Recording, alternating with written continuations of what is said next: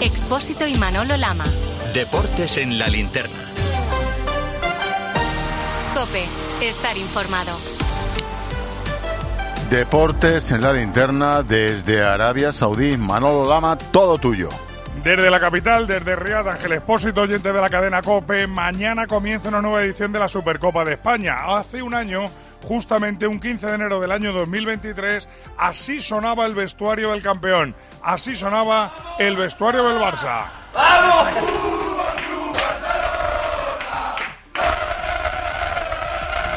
El Barça que ganaba en la final inesperadamente y sorpresivamente a un Real Madrid, haciendo un gran partido y derrotando a los de Carlo Ancelotti por 3 a 1. Mañana el Madrid abre una de las semifinales, le enfrenta al Atlético de Madrid. Por eso lo primero queremos conocer la última hora de los dos equipos aquí en la capital de Arabia. ¿Cuál es la última hora del Madrid Miguel Ángel Díaz? Fue el primero Manolo en abrir fuego. Se entrenaron en la casa de Cristiano Ronaldo, en la ciudad deportiva del Al-Nasser, con todos los que han viajado. Recordemos que en Madrid están los tres lesionados de larga duración y Lucas Vázquez. Regresan Mendy, Cross, Chuamení y Camavinga. Va a haber empacho de derbis, tres en 25 días. Esto no le gusta del todo a Ancelotti.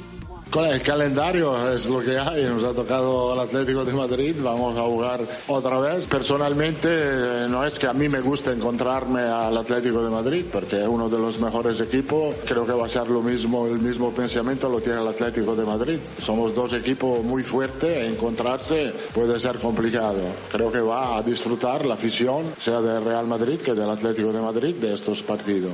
Bueno, pues veremos qué afición disfruta más, la colchonera o la merengue. Pero ¿cuál es la última hora también en Riad, aquí en Arabia Saudí? La última hora de los Atléticos, Antonio Ruiz. Bueno, ya ve las armas el equipo del Cholo Simeone, como dirían los clásicos. Hoy ha habido mañana y tarde diferente. Por la mañana ha visitado el, el staff técnico con el Cholo a la cabeza Diri Yad, que es patrimonio eh, de la humanidad. Ya por la tarde se han puesto el mono de trabajo y han entrenado en la ciudad deportiva de Al Nasser. Un Cholo Simeone que eh, no se cansa ni se va a cansar de jugar contra el Real Madrid.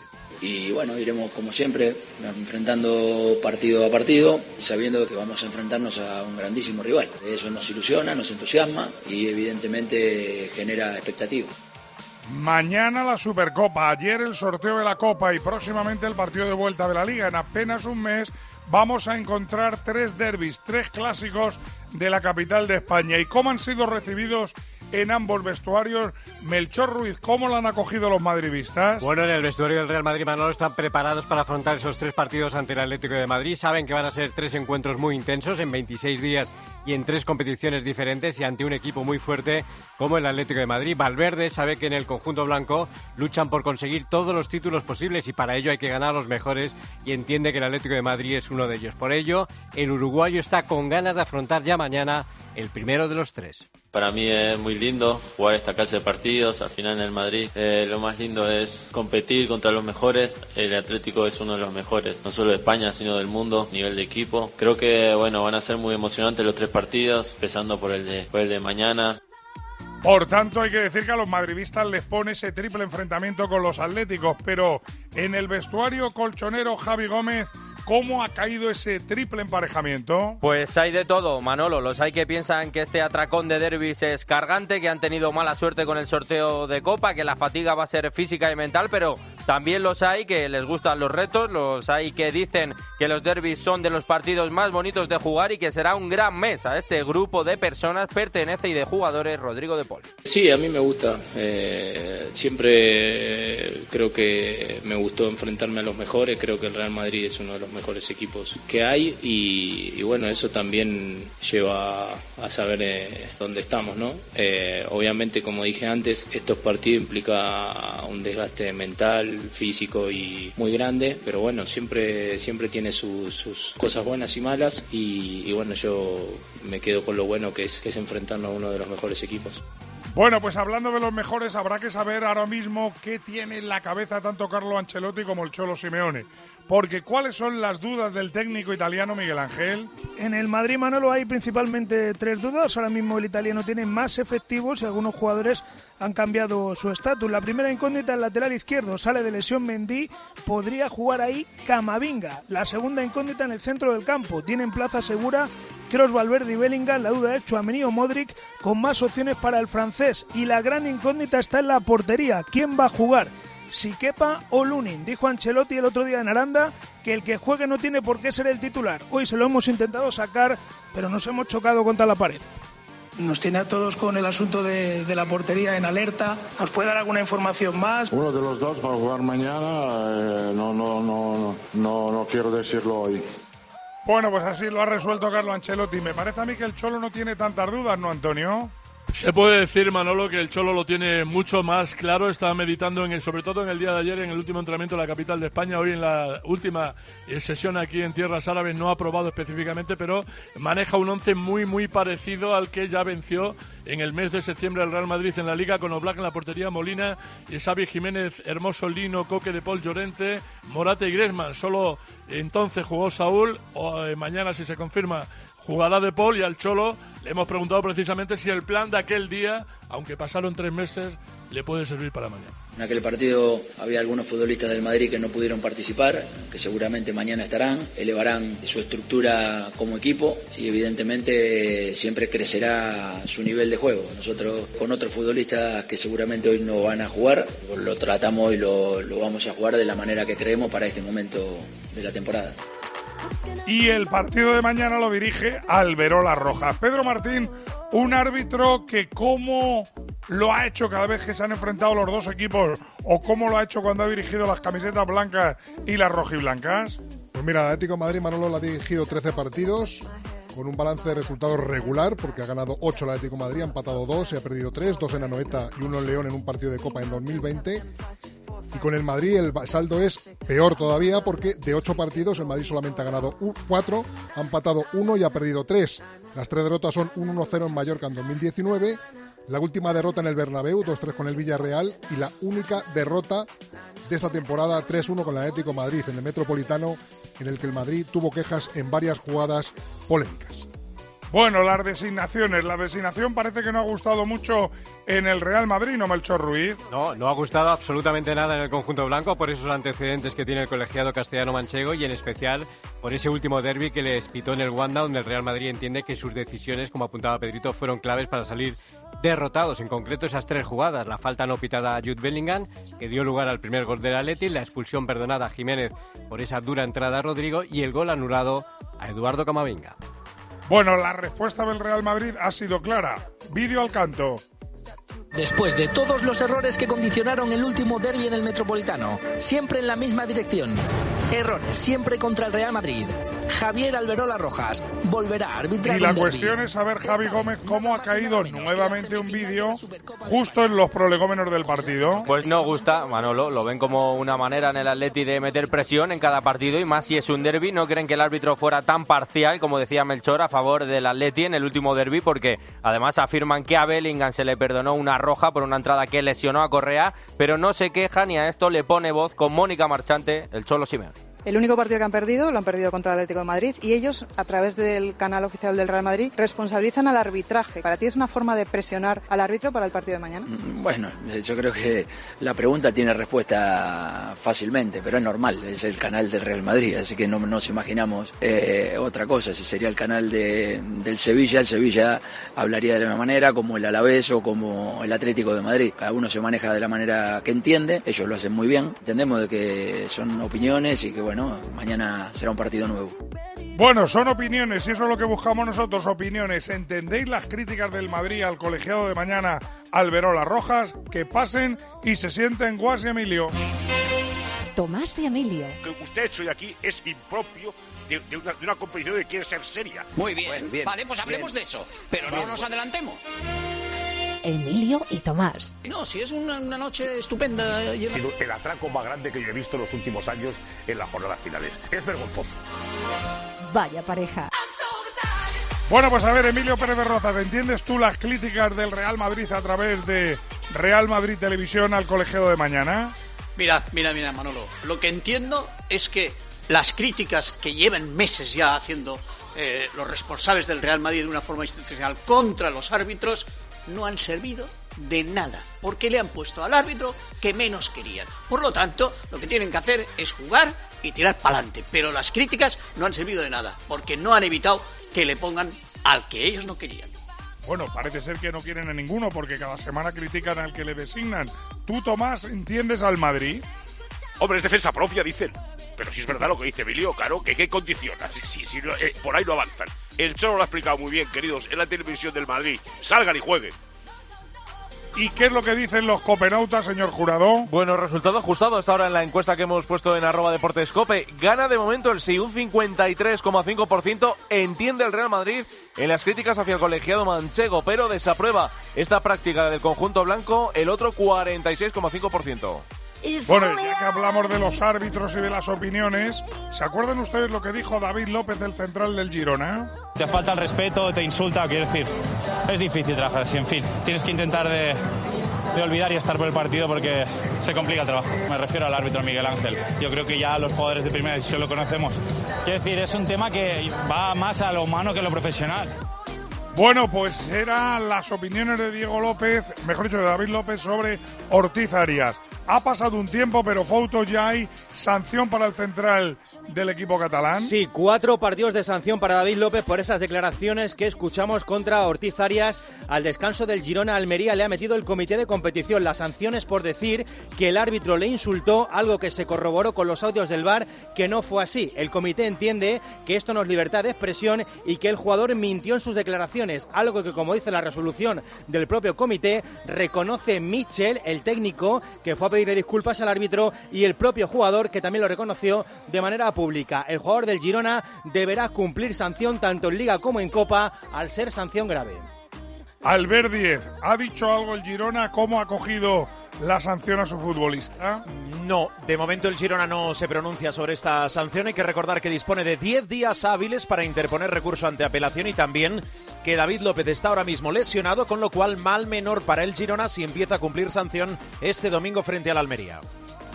Además de todo esto, recuerden que mañana se estrena la posibilidad de escuchar los audios del bar justo cuando concluya el partido. Ganga. Es uno de los alicientes. ¿no? Es uno de los alicientes, sí, Manolo, de esta Supercopa. Después de cada partido vamos a escuchar las conversaciones que tienen los colegiados en las jugadas que el árbitro de campo revisa en la pantalla. Las tendrán las televisiones con derechos, mañana Movistar, y aunque el CTA intentó que se emitieran en directo, la IFAB no lo ha permitido. En Liga también serán públicas, y el presidente de los árbitros, Medina Cantalejo, asegura que se acabó el secretismo. Lo que sí queremos es que haya una mayor transparencia, eso que nos pedía todo el mundo hace mucho tiempo, qué es lo que hablan, qué es lo que ocultan, no se ocultan nada, ya veréis muchas veces que será hasta bastante aburrido, porque es obvio lo que están hablando, pero de, en aras a la transparencia y también un poco para que se descubra la profesionalidad con la que trabajan los árbitros. Bueno, ¿qué les parece a los entrenadores que mañana van a estrenar este negocio? A Carleto, ¿qué le parece Díaz? Bueno, Manolo se ha mostrado bastante escéptico, prefiere ser diplomático y dice que si esos audios sirven para mejorar, bienvenidos sean. Yo creo que se puede mejorar el VAR. Siempre lo digo, el VAR tiene que ser un soporte para, para el árbitro para tomar las decisiones. Al final la decisión la tiene que tomar siempre el árbitro. Yo creo que ha sido una cosa buena, que se puede mejorar. Oír la comunicación puede mejorar al árbitro. A nosotros no cambia absolutamente nada. ¿Ha dicho Simeone algo sobre esta cuestión o ha querido pasar palabra? Absolutamente nada ha dicho el Cholo Simeone, ni ha hablado, ni se le ha preguntado por esto, porque como él eh, tiene grabado en sangre en su vestuario, en su filosofía, solo le importa lo más inmediato y lo más inmediato es mañana Real Madrid. Mañana ya lo saben, a partir de las 8 lo viviremos en tiempo de juego desde las 7 y media. Primera semifinal entre el Real Madrid y el Atlético de Madrid. En cuanto a público, ya sabemos que hay mayoría en Real Madridista, pero ¿qué apoyo van a tener los blancos, Miguel Ángel? Van a ser mayoría en el partido de mañana. De España han viajado muy pocos, apenas 50, pero sí hay muchas peñas árabes que van a estar mañana representando al Real Madrid en el estadio. Las entradas entre 30 y 90 euros. Se espera en torno a 15.000 aficionados del Real Madrid mañana en el estadio. Parece que los saudíes tirarán más para el Real Madrid, pero ¿cuántos van a apoyar al Atlético, Antonio? Bueno, eh, en un principio estaba previsto que en fuente cercana al club que vinieran 200, 150 desde Madrid y tiene el Atlético Madrid a 50 abonados aquí en la capital árabe, en Riyadh, que han sacado su correspondiente boleto. Bueno, pues recordemos, la otra semifinal se jugará el jueves. Será a las 8 en punto de la tarde. como la de mañana y la juega el actual campeón del Barça frente al subcampeón de Copa Osasuna de Pamplona. Elena Condis, ¿qué noticias tienen los de Xavi Hernández que ya están aquí? Después de cinco horas de vuelo, el Barça acaba de llegar hace unos minutos aquí en su hotel de concentración en Riad. No les esperaba ni un solo aficionado, solo estábamos 12 periodistas. Han viajado sin alta Cancelo, Pedri e Íñigo Martínez. El central no reaparecerá.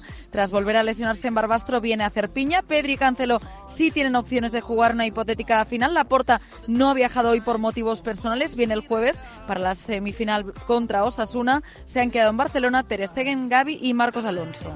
Sí, que ha llegado también Osasuna de Pamplona y también iba a recibirlos otro de los enviados especiales de la cadena COPE, Alberto San. ¿Cómo han llegado los de Arrasate?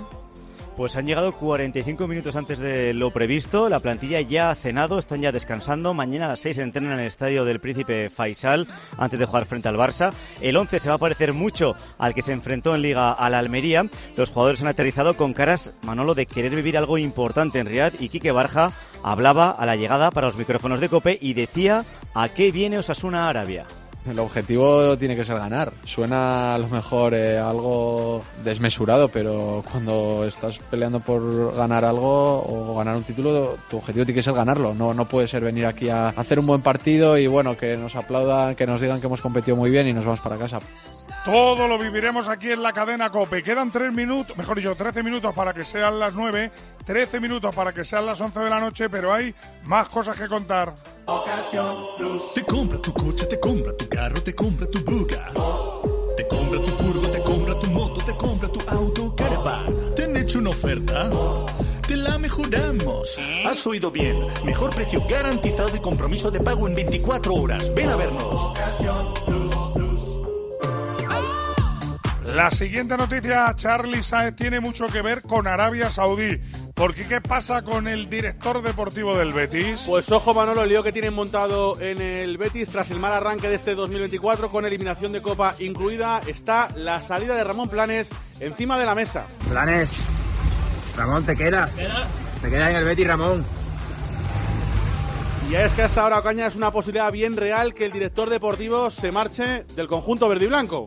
Sí, la está sopesando y prácticamente tiene el sí decidido. Lo cierto es que le dan 8 millones netos por tres años en Arabia Saudí. Aquí cobra uno y en bruto. Y además a su segundo, a Manu Fajardo, que el Betis quiere retenerlo, también le dan ocho veces más de lo que cobra actualmente en el Real Betis Balompié. Aunque para el conjunto verde y blanco es un contratiempo enorme, es una oferta casi rechazable. ¿Está el Betis Oliva intentando rearmarse?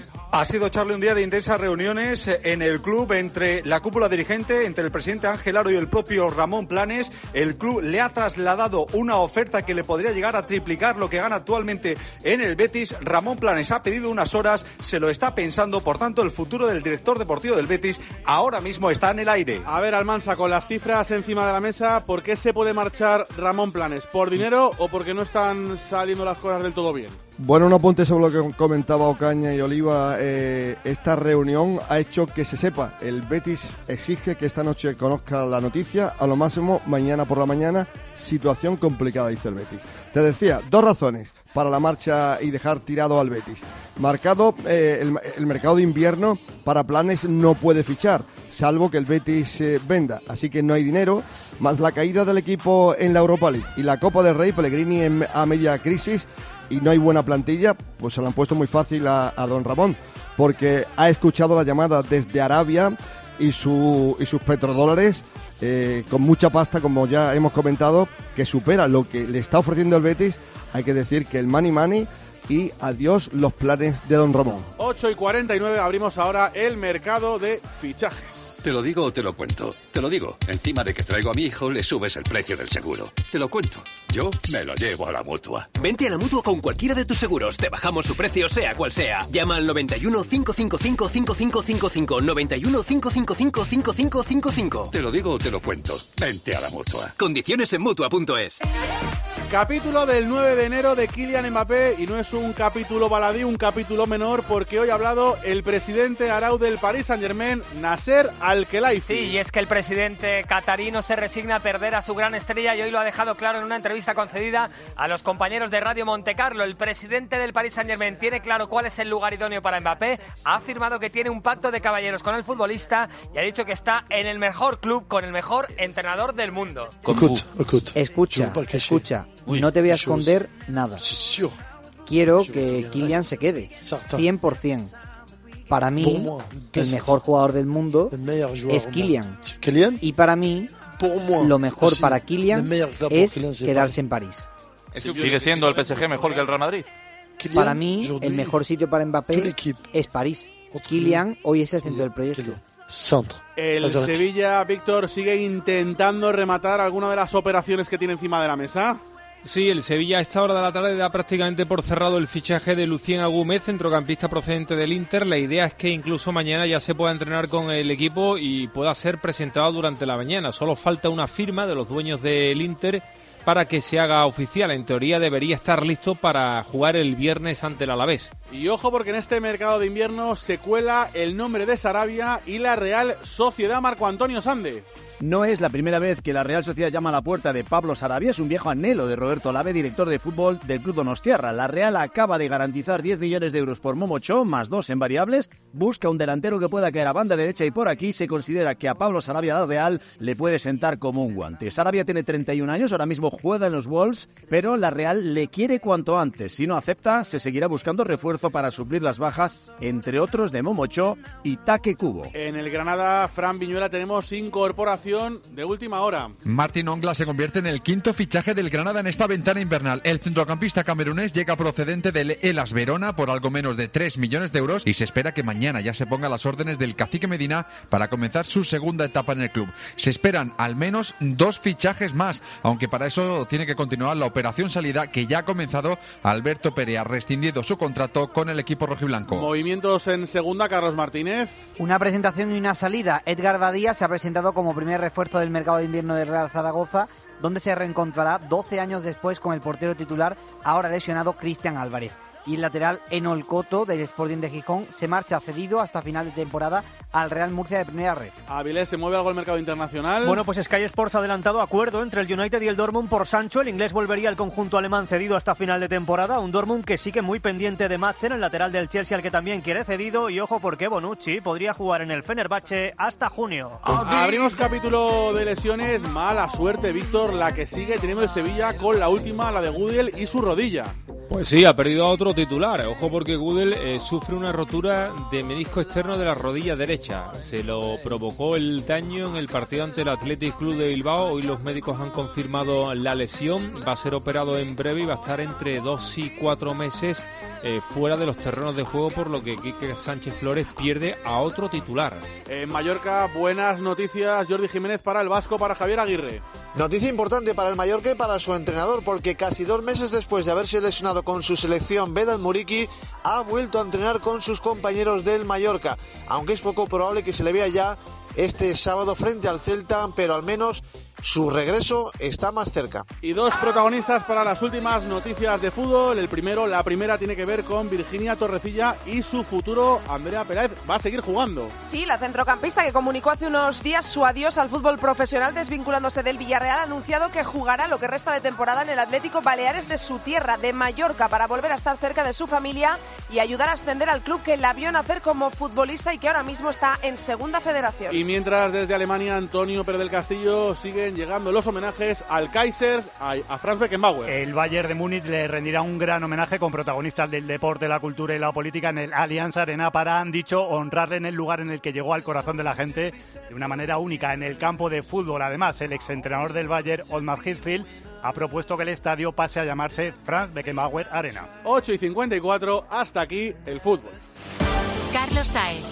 Deportes en la linterna. Cope, estar informado.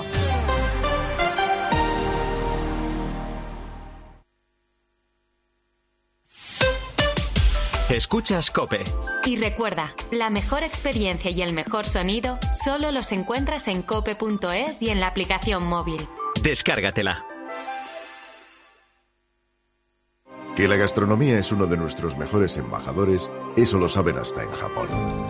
Gracias a los chefs y a productos como Fuentes, el atún rojo, nuestro país triunfa en medio mundo, como en Japón, donde Fuentes es sinónimo del mejor atún rojo. El colágeno con magnesio de Naturtierra contribuye al funcionamiento normal de nuestros músculos y al mantenimiento de huesos y cartílagos. Colágeno con magnesio de Naturtierra, de Laboratorio Sinsa Diet. Calidad al mejor precio. De venta en supermercados y grandes superficies.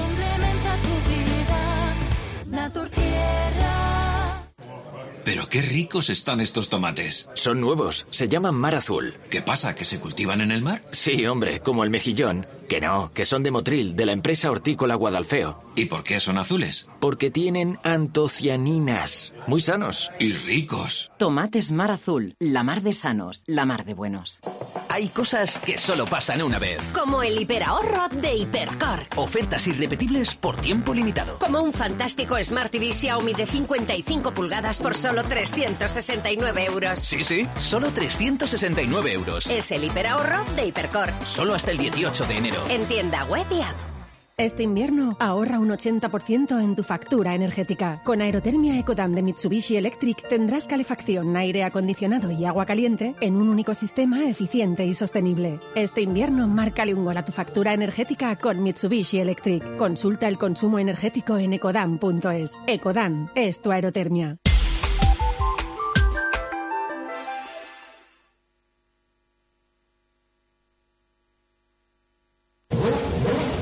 Todos los días con el Dakar hoy cuarta etapa. Comenzamos por las motos. Carlos Miquel. Victoria de etapa eh, para el chileno Nacho Cornejo que se aupa el liderato de la general por delante de Ross Brands que tuvo dos caídas aunque sin consecuencias. Entró sexto en meta el piloto español Joan Barrera, pero de nuevo fue penalizado por exceso de velocidad. No le funciona bien el Sentinel que le alerta de esas zonas que están con radar. Perdió un minuto más, así que séptimo en la etapa, duodécimo en la general. ¿Y cómo ha sido el día para Carlos Sainz? Carlos Sainz llega con muy buenas opciones antes de las tres etapas decisivas del Rally Dakar. Habrá una en el cuarto vacío, solo de dunas, mañana, que va a ser absolutamente clave a pesar de su escasa kilometraje, 118 kilómetros, y otras dos unidas con una parada entre medias. Llega segundo a cuatro minutos del líder al Raji. Hoy ha perdido tiempo con el piloto árabe, ha tenido un pinchazo y algunos problemas de navegación y eso le ha retrasado, pero es optimista para lo que queda de rally. Vamos con baloncesto Euroliga, tenemos en marcha la jornada número 20, acabó el partido del Vasconia frente al Monaco Arrillaga. Sí, terminó y no valieron de nada los 33 puntos de Howard porque Vasconia perdió por 10 frente a Mónaco, 93 a 83. El Madrid desde las 8 ganga está rindiendo visita al Bayern de Pablo Lasso. Va a arrancar ahora Charlie el tercer cuarto con el Real Madrid 9 arriba, 3-6-4-5, Gesson y Yul 10 puntos cada uno, un Yul que se ha convertido en el jugador con más partidos en la historia del Real Madrid y los dos equipos, por cierto, han calentado con una camiseta recordando a Beckenbauer. A las 8 y media Fermín Rodríguez arrancó el Valencia Zalgiris. Aquí han empezado mejor los lituanos que han llegado a estar más 9 en el marcador. Buscan reaccionar los valencianos y no descolgarse del top 8 en la Ponteta a 7.52 del descanso. Valencia Basket 24, Zalgiris 28. En la NBA Parra el protagonista es ya Morant. La franquicia de Memphis anunció anoche que su estrella tendrá que pasar por quirófano para reparar el labrum de su hombro derecho y no volverá a jugar en lo que queda de curso. Recordemos que Morant ya se había perdido por sanción los primeros 25 partidos de esta temporada y otra estrella lesionada, en este caso de menos gravedad, el base de los Pacers, Taris Halliburton, una de las sensaciones de la liga, sufrió anoche una hiperextensión en los isquios de su pierna izquierda y será reevaluado dentro de dos semanas. Nos damos una vuelta por el mundo, Ángel García. Tenemos a tenistas compitiendo. Concretamente a nueve españoles que quieren meterse en el Open de Australia. Tienen que ganar tres partidos de la previa y de momento en la primera ronda ya hemos perdido a cuatro de los cinco que han jugado. Solo ganó Marina Balsol, a la croata Burz, Perdieron Bouzas, Bolsova, Martínez y Llamas. En waterpolo seguimos pendientes del europeo para la selección española. Sí, turno hoy para la selección femenina. Las de Miki Roca han arrollado a Croacia con una victoria por 17-6 y ya están en semifinales. Buscarán este jueves a las 7 de la tarde una plaza en la final ante Grecia. Buena noticia hoy, Avilés, para Ricky Rubio. Sí, porque le han concedido el gobierno la Gran Cruz de la Real Orden del Mérito Deportivo, distinción que recibe por su trayectoria profesional. Es la máxima que puede recibir un deportista de nuestro país y le consideran ejemplo ejemplo dentro y fuera de las pistas. Y cerramos a ver Madrigal con Tiger Woods, noticia histórica. El golfista americano se ha separado de Nike tras 27 años de relación. La marca deportiva ha acompañado a Tiger Woods durante toda su carrera y se calcula que le ha reportado más de 500 millones de dólares. Así llegamos, Ángel, a las 9, más deporte, a las 11 y media en el partidazo con Juanma Castaño. Gracias, Charlie. Adiós. Nos escuchamos, adiós.